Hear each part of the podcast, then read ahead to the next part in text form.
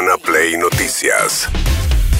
Todos los días, la información destacada. Con las voces de sus protagonistas. Búscanos en Spotify y seguinos para enterarte de todo lo que tenés que saber. Urbana Play Noticias. Un update con la información más importante. Urbana Play 1043. Una nueva experiencia.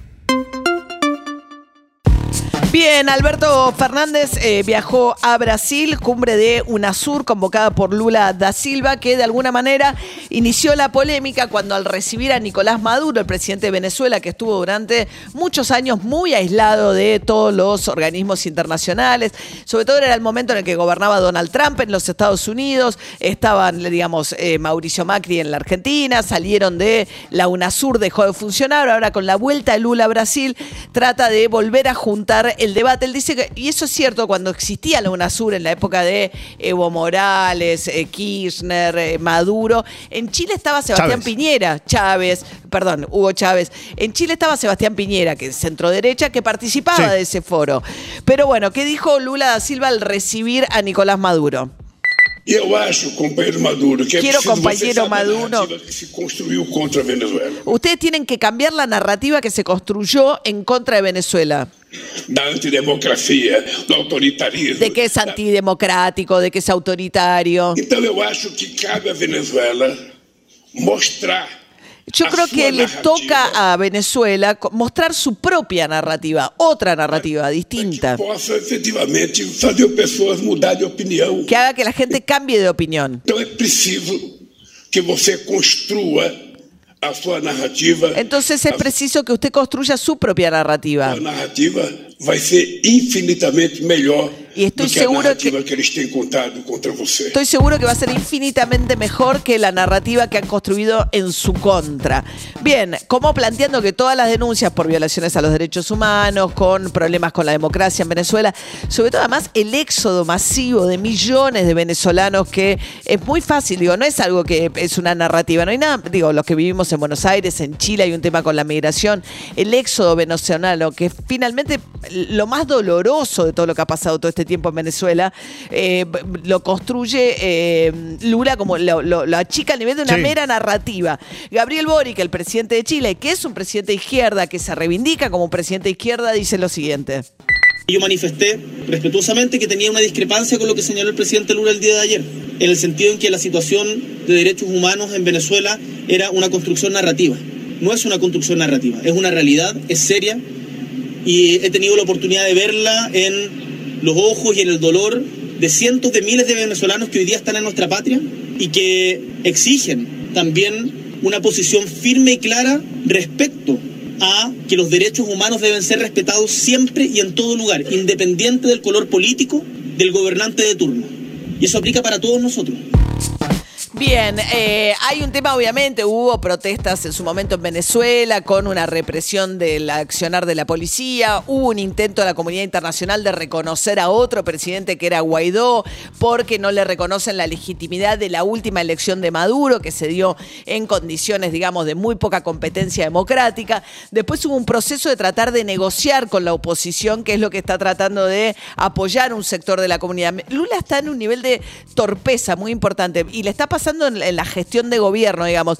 Intenta, como cuando intentó culpar también que las potencias occidentales estaban alargando la guerra contra eh, entre Rusia y Ucrania, lo cual le valió el repudio al presidente de Ucrania que lo dejó plantado.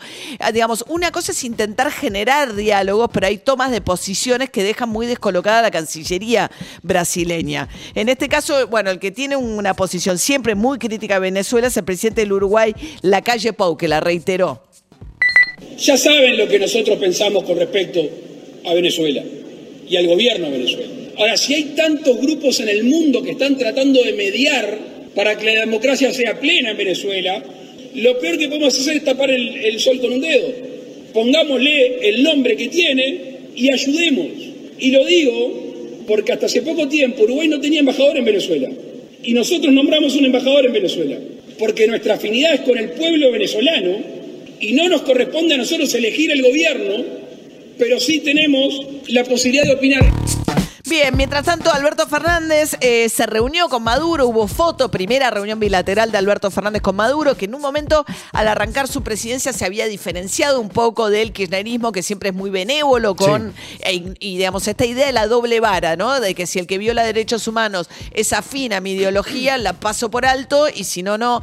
La cuestión es que Alberto Fernández había sido crítico, después termina con esta foto, sacan un comunicado en el que habla de que tiene que haber una hoja de ruta co- negociada con la oposición para que haya garantías para el proceso electoral del 2024, intentando plantear que lo importante es que las próximas elecciones sean competitivas. No hay ninguna referencia a violaciones a los derechos humanos en el comunicado. Dice Argentina reiteró la necesidad de que se quiten sanciones. Hay sanciones impuestas por Estados Unidos, que además Joe Biden con mucho pragmatismo, cuando arranca la guerra entre Rusia y Ucrania, las levanta porque por la producción petrolera, digamos, una parte ha levantado de las sanciones para que Venezuela retomara la producción. Hay negociaciones Sí. entre Estados Unidos desde que está la gestión demócrata, se apostó más al diálogo que a la confrontación.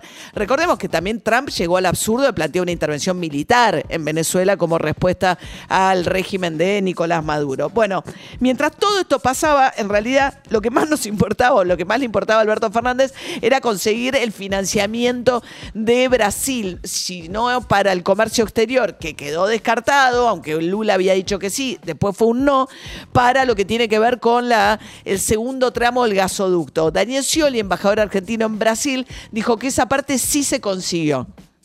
Recién acaba de salir un comunicado oficial del gobierno de Lula después de la reunión bilateral con el presidente Alberto Fernández, el compromiso de financiar todos los materiales del segundo etapa de gasoducto, lo que nos va a permitir exportar los excedentes de gas.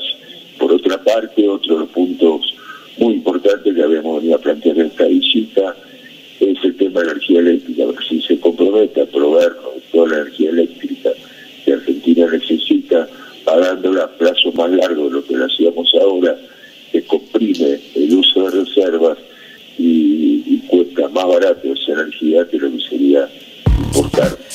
Energía eléctrica, Argentina, eh, Brasil está con un excedente porque tuvo lluvias, eh, muchísimas lluvias, así como nosotros tuvimos el efecto de la sequía, Brasil tuvo mucha lluvia, entonces está con un excedente que puede mandar, y, pero a la vez depende del gas de Bolivia, que se están cayendo las reservas, con lo cual para Brasil es importante que Argentina termine el segundo tramo, arranque con el segundo tramo del gasoducto, que se va a inaugurar ahora, que va de Vaca Muerta a Saliqueló, y falta hacia el norte. Eso permitiría exportar a Brasil. El tema es que Argentina no tiene plata para financiar ese segundo tramo del gasoducto, mucho menos dólares.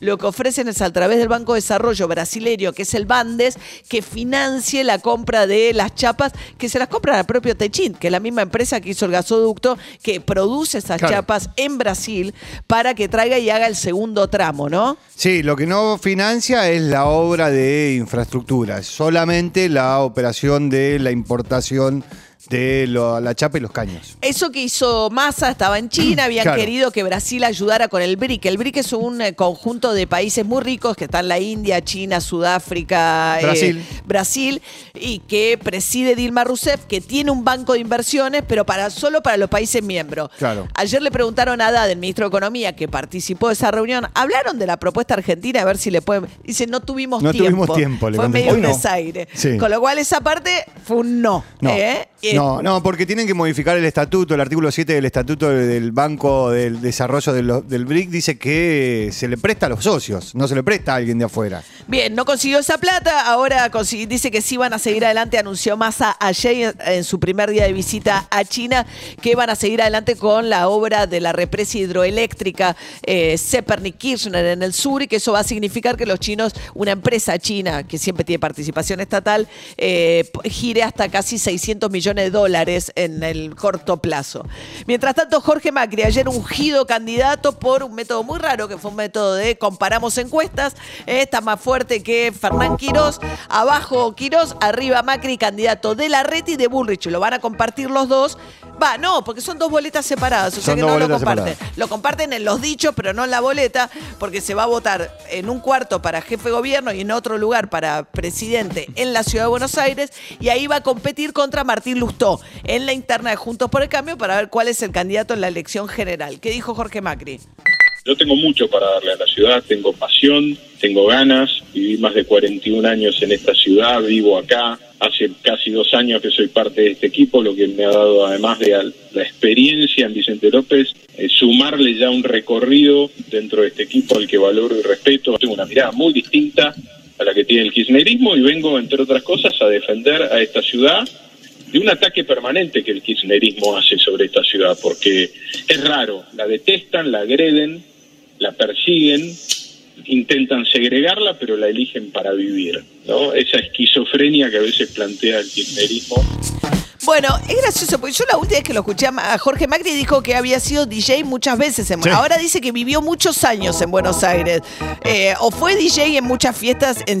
en- en, Cuando de- era DJ, Ahí. Era DJ dice que era mucho, pero porque él es intendente de Vicente López en uso de licencia. No, sé, no sé si renunció ya. No, todavía está en uso de licencia. Ah, ok, dos mandatos, intendente Vicente López, entonces hay quienes decían que por ahí no tenía los papeles para poder competir en la ciudad. Yo no creo que eso sea un problema, francamente, pero ahora dice que vivió muchos, lo que sí cambió es el argumento. Antes dice que fue muchos años DJ en la ciudad y ahora vivió muchos años en la ciudad de Buenos Aires. Una El- vida larga. el primo hermano de Mauricio Macri, ahora candidato a jefe de gobierno, eh, precandidato a jefe de gobierno en la ciudad de Buenos Aires. Sí, el que también se suma en esa interna es eh, Ricardo López Murphy.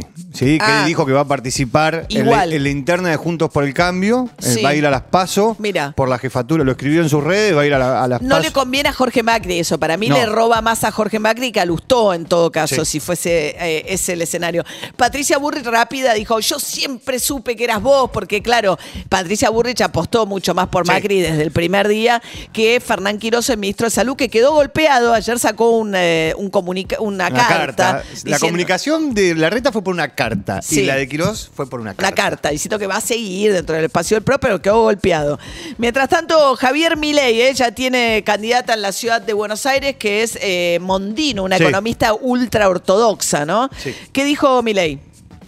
Nosotros con Guillermo tenemos una excelente relación. Perdón, esto es sobre el candidato en provincia de Buenos Aires, Guillermo Britos, el eh, intendente de Chivilcoy.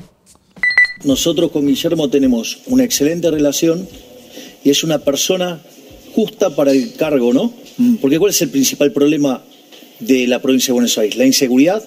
Es policía. Es, un hombre que fue comisario durante 30 años de una actividad destacable. Fue condecorado. Tiene dos tiros, se bancó dos tiros encima peleando contra los delincuentes. Y es una persona súper formada, viene del vecinalismo y él entró a la política con Francisco de Narváez. Y después, digamos, él formó un partido vecinal, fue dos veces, es dos veces intendente, no es ni del Frente de Todos ni de Juntos por el Cambio. Bueno, ahí va. eh, eh, Esta última etapa del armado de Milei es más coherente que el que tuvo en otras provincias, digamos, ¿no? Encontrando un candidato, una candidata más afín en la ciudad de Buenos Aires, eligió a Victoria Montenegro como candidata a vice. Las últimas candidaturas que anunció tienen un armado un poco más coherente que lo que le vimos hacer en algunas provincias, ¿no? A Milei. Coherente en términos de la oferta ideológica eh, que él pretende hacer en el plano electoral, ¿no? Urbana Play Noticias.